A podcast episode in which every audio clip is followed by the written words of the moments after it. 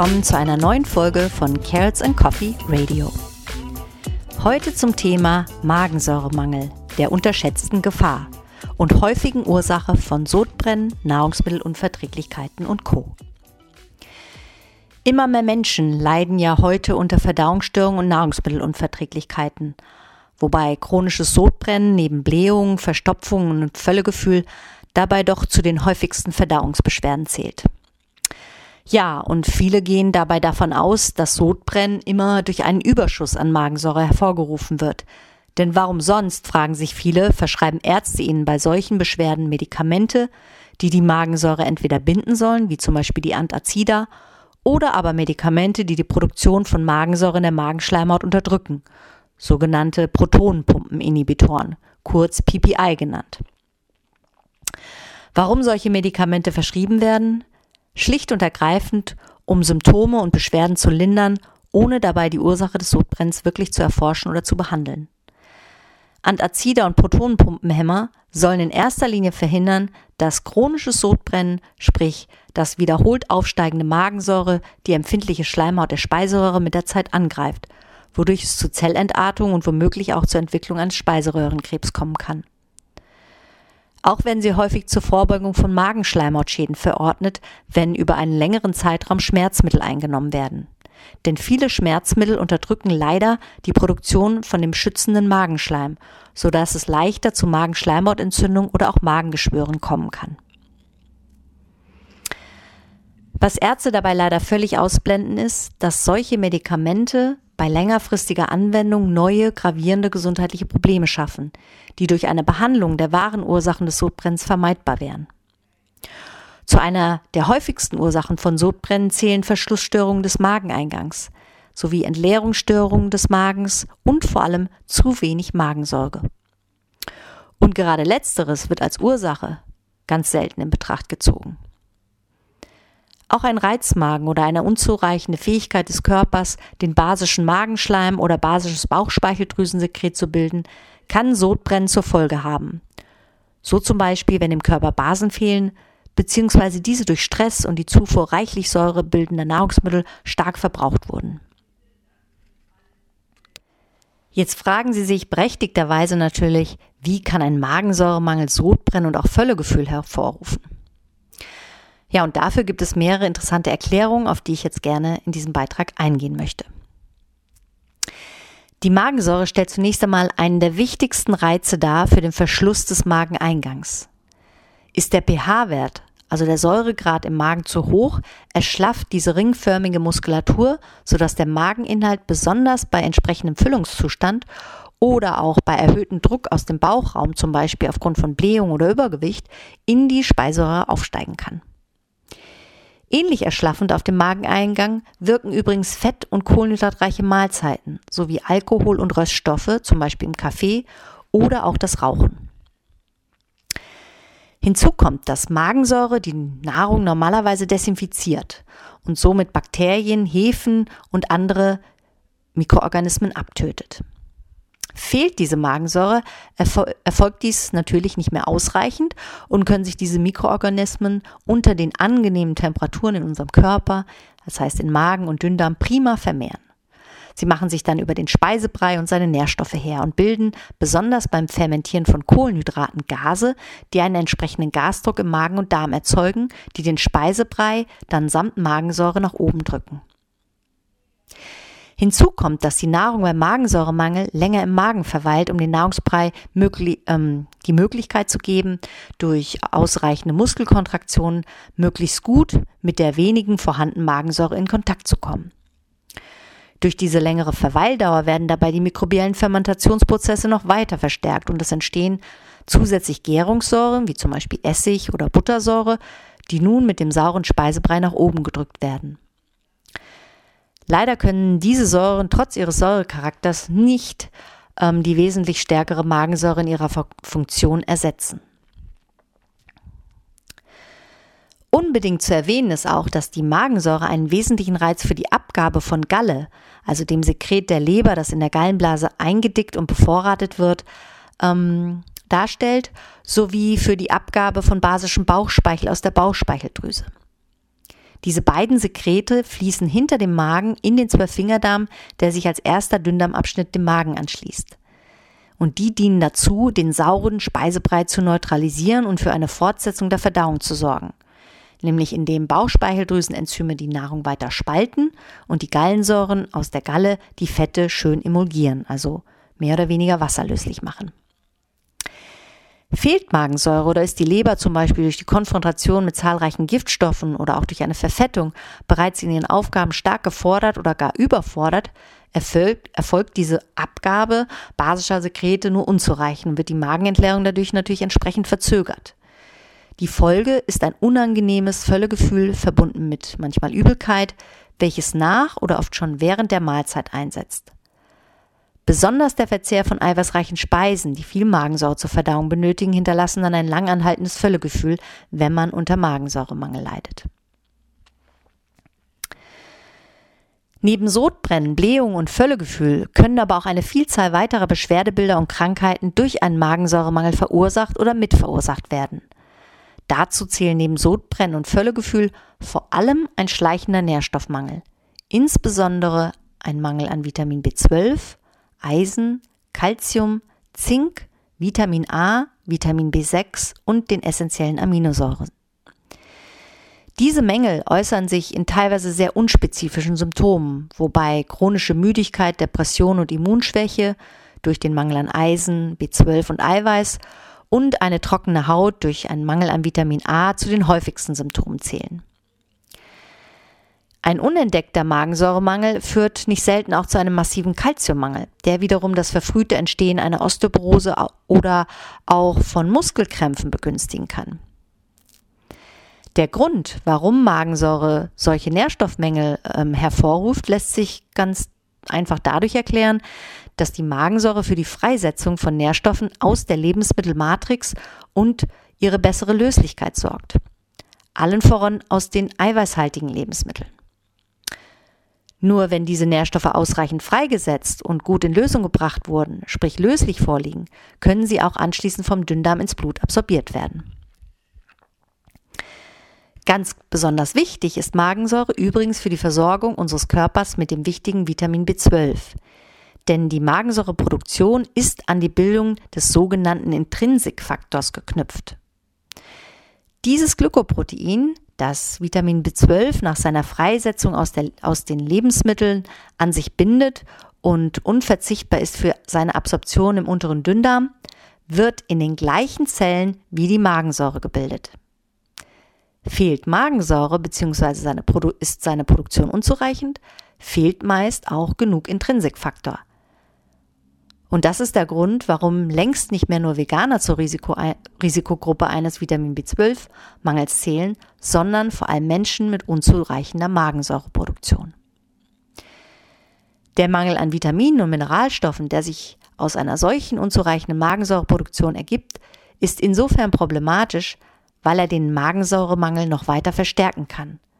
Denn viele dieser Mikronährstoffe werden für die Magensäureproduktion benötigt. Es entsteht quasi ein Teufelskreis. Ja, und die Magensäureproduktion ist aber nicht nur, und das ist interessant, eng mit der Bildung des Intrinsikfaktors äh, verbunden, sondern ebenfalls an die Bildung von basischem Bicarbonat gekoppelt. Das heißt, während die sogenannten Belegzellen Magensäure zur Magensäure, äh, zur Magenseite abgeben, entlassen sie immer gleichzeitig zur anderen Seite basisches Bicarbonat ins Blut. Und produziert die Magenzelle nun aber nicht genügend Magensäure oder wird ihre Bildung durch Medikamente, die ich erwähnt habe, unterdrückt, hinkt natürlich dann auch immer die Bicarbonatproduktion Richtung Blut, was dazu führt, dass das Blut tendenziell übersäuert bzw. seine Pufferkapazität gegenüber stetig anfallenden Säuren aus dem Zellstoffwechsel abnimmt. Das Resultat ist schließlich die Verlagerung von anfallenden Säuren in das Bindegewebe und ein Anstau von, Zellen, äh, von Säuren in den Zellen. Ja, und damit leider noch nicht genug. Magensäure macht uns, also Magensäuremangel macht uns aufgrund der mangelnden Desinfektion des Speisebraues äh, auch anfälliger für Lebensmittelinfektionen, so dass solche Personen schon mal leichter unter Durchfall oder auch Erbrechen leiden. Aufgrund der unzureichenden Vorverdauung von Nahrung kann außerdem es zu einer deutlichen Verschiebung innerhalb der Darmflora kommen, das heißt zu sogenannten Dysbiosen. Unerwünschte Bakterien und Hefepilze machen sich dann nicht selten schon im Dünndarm breit, der im Gegensatz zum Dickdarm normalerweise kaum besiedelt sein sollte. Dieses Phänomen der mikrobiellen Überwucherung des Dünndarms bezeichnet man auch als SIBO, was sich aus dem Englischen ableitet und für Small Intestinal Bacterial Overgrowth steht. Eine Dysbiose im Dünndarm kann sich dann durch Beschwerden äußern, wie zum Beispiel Blähung, die schon relativ kurze Zeit nach dem Essen auftreten und von Verstopfung oder Durchfall begleitet werden. Verstopfung entsteht bei SIBO dann, wenn sich die Mikroorganismen, wie zum Beispiel die Gruppe der Archaea, im Dünndarm unerwünscht vermehrt haben und diese überwiegend das Gas Methan produzieren. Methan lähmt die Nerven in der Darmwand und reduziert die Muskelkontraktion des Darms, also die Peristaltik. Das hat zur Folge, dass sich der Speisebrei folglich ähm, langsamer fortbewegt als normal und verstärkt dadurch zusätzlich noch Fäulnis- und Gärungsprozesse, weil natürlich der Speisebrei lange, länger im Verdauungstrakt liegt. Auch wird der Stuhl durch die längere Transitzeit, ähm, also wird dem Speisebrei durch diese längere Passagezeit mehr Wasser entzogen, was den Stuhl dann unerwünscht festmacht und Verstopfung noch zusätzlich begünstigen kann. Wenn sich Durchfall zeigt, dann ähm, haben sich in der Regel mehr Hefen und Bakterien und nicht Archaea vermehrt. Ähm, und diese und bei diesen überwiegen eben die Gärungsprozesse, die organische Säuren und gasförmigen Wasserstoff entstehen lassen. Und die haben eher eine abführende Wirkung. Ja, nicht selten kommt es durch Dysbiosen, aber auch zu unangenehmen Afterjucken oder ist der Stuhl sehr übel riechen oder riecht nach den zuvor verzehrten Speisen. Ja, jetzt kann Magensäuremangel natürlich auch Nahrungsmittelunverträglichkeiten und Allergien erzeugen, wie ich anfangs angedeutet habe. Und der Grund sind die massiven Veränderungen der Darmflora, die zu erhöhten Schäden und Funktionsverlusten der Darmschleimhaut führen und einen sogenannten Sickerdarm entstehen lassen, englisch auch als Leaky Gut bezeichnet. Eine defekte Darmschleimhaut kann nun viele Nährstoffe nicht mehr richtig absorbieren, zum Beispiel die Fructose, wodurch wir eine Fructosemalabsorption hätten, oder aber Laktose, also Milchzucker abbauen oder Histamin abbauen. Dadurch ergeben sich dann eben Milchzuckerunverträglichkeit und Histaminintoleranz. Auch kann eine solche Schleimhaut dann nicht mehr ausreichend Schleim, also schützendem Schleim, körpereigene Antibiotika, sogenannte antimikrobielle Peptide, Antikörper und Membranproteine produzieren. Das heißt, die Darmschleimhaut kann sich folglich nicht mehr ausreichend vor unerwünschten Keimen und problematischen Nahrungsbestandteilen schützen und verliert dadurch ihre Barrierefunktion. Die Folge ist dann ein erhöhter Einstrom von Nahrungs- und Bakterienbestandteilen zwischen den Zellen hindurch in Blut und Lymphe, wo sie nun natürlich auf Immunzellen treffen und starke Immunreaktionen hervorrufen können. Die Folge sind dann die erwähnten Allergien oder mitunter auch Autoimmunerkrankungen, von denen es mittlerweile 50 verschiedene gibt. Dazu mal ein paar Beispiele. Die Zöliakie, Morbus Crohn, Hashimoto-Thyreoiditis, ja, und es gibt eben, wie gesagt, viele mehr.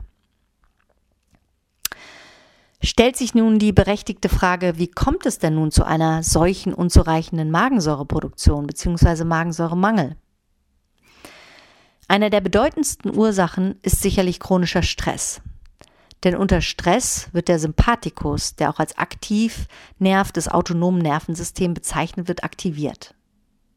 Und dieser Sympathikus hemmt alle Prozesse, die mit Regeneration und Verdauung zu tun haben, sodass die Durchblutung der Schleimhäute des Magen-Darm-Trakts und somit auch die Produktion Verdauungs von Verdauungssäften wie äh, Magensäure gedrosselt wird. Auch verbraucht chronischer Stress Nährstoffe, die für die Produktion von Magensäure essentiell sind, wie zum Beispiel das Vitamin B1, Zink und Vitamin C. Solche Nährstoffdefizite können übrigens auch durch eine erhöhte Belastung mit Schwermetallen und anderen Giftstoffen entstehen, weshalb eine erhöhte Schadstoffbelastung ebenfalls zur Entstehung eines Magensäurebangels beitragen kann. Ein weiterer häufiger Grund für Magensäuremangel ist zunehmendes Lebensalter, weil es im Alter häufig zur Rückbildung der Magenschleimhaut durch eine chronisch atrophische Gastritis kommt. Aber auch eine insgesamt unvorteilhafte Ernährung, zum Beispiel die reich an Kohlenhydraten, erhitzten Ölen und arm an Eiweiß ist, kann Magensäuremangel begünstigen. Denn eiweißreiche Lebensmittel stellen nun mal den stärksten Reiz für die Abgabe von Magensäure dar und sie liefern auch viele wichtige Nährstoffe, die für die Magensäureproduktion benötigt werden. Kohlenhydratreiche Lebensmittel benötigen für ihre Verdauung keine große Mengen Magensäure und verbrauchen zudem viele der Nährstoffe, die für die Magensäureproduktion benötigt werden, ganz besonders das Vitamin B1, auch Thiamin genannt.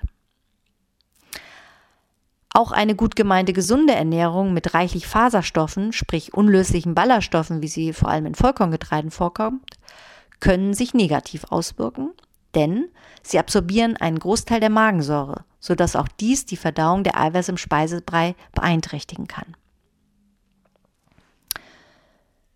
Ja, und dann gibt es dann noch die Infektion mit dem, Bakteri mit dem Bakterium Helicobacter pylori sowie Schilddrüsenüber- oder Schilddrüsenunterfunktionen, ähm, die als häufige Gründe für eine unzureichende Magensäurebildung in Betracht kommen.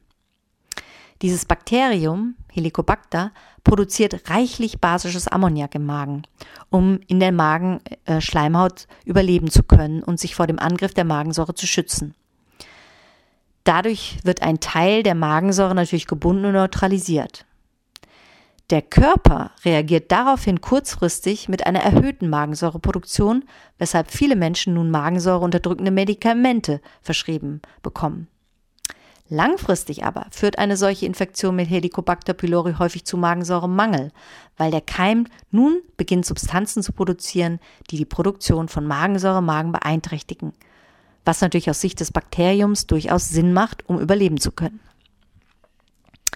Die erwähnten Schilddrüsenerkrankungen führen ebenfalls häufig zum Magensäuremangel, weil ihnen oftmals Autoimmunmechanismen zugrunde liegen, bei der nicht nur Antikörper gegen die Schilddrüse, sondern oftmals auch Antikörper gegen Magensäure produzierende Zellen gebildet werden und ihre Arbeit lahmlegen. Hinzu kommt, dass bei Schilddrüsenunterfunktion sich häufig eine niedrigere Körpertemperatur einstellt, also eine Untertemperatur, bei der diverse Körperfunktionen und so auch die Magensäureproduktion nicht in dem Maße erfolgen, wie sie es eigentlich sollten. Ja, und last but not least spielen unsere Essgewohnheiten auch eine bedeutende Rolle. Wer gerne große Mahlzeiten zu sich nimmt, er überfordert den Magen bezüglich oder in der Magensäureproduktion und schafft Bedingungen, bei denen es zu einem Missverhältnis zwischen Nahrung und benötigter Magensäure, äh, Magensäure kommt. So, das war es erstmal für heute. Das heißt, hier endet nun der erste Teil des Beitrags über Magensäuremangel. In der nächsten Folge erfahren Sie dann, wie sich ein Magensäuremangel diagnostizieren lässt, beziehungsweise man herausfinden kann, ob ein solcher vorliegt. Und natürlich vor allem, was Sie selber tun können, um den Problemen vorzubeugen, die sich aus einem solchen Mangel ergeben. Wir freuen uns, wenn Sie auch dann wieder mit dabei sind und sagen für heute Tschüss und bis zur nächsten Folge von Carrots and Coffee Radio.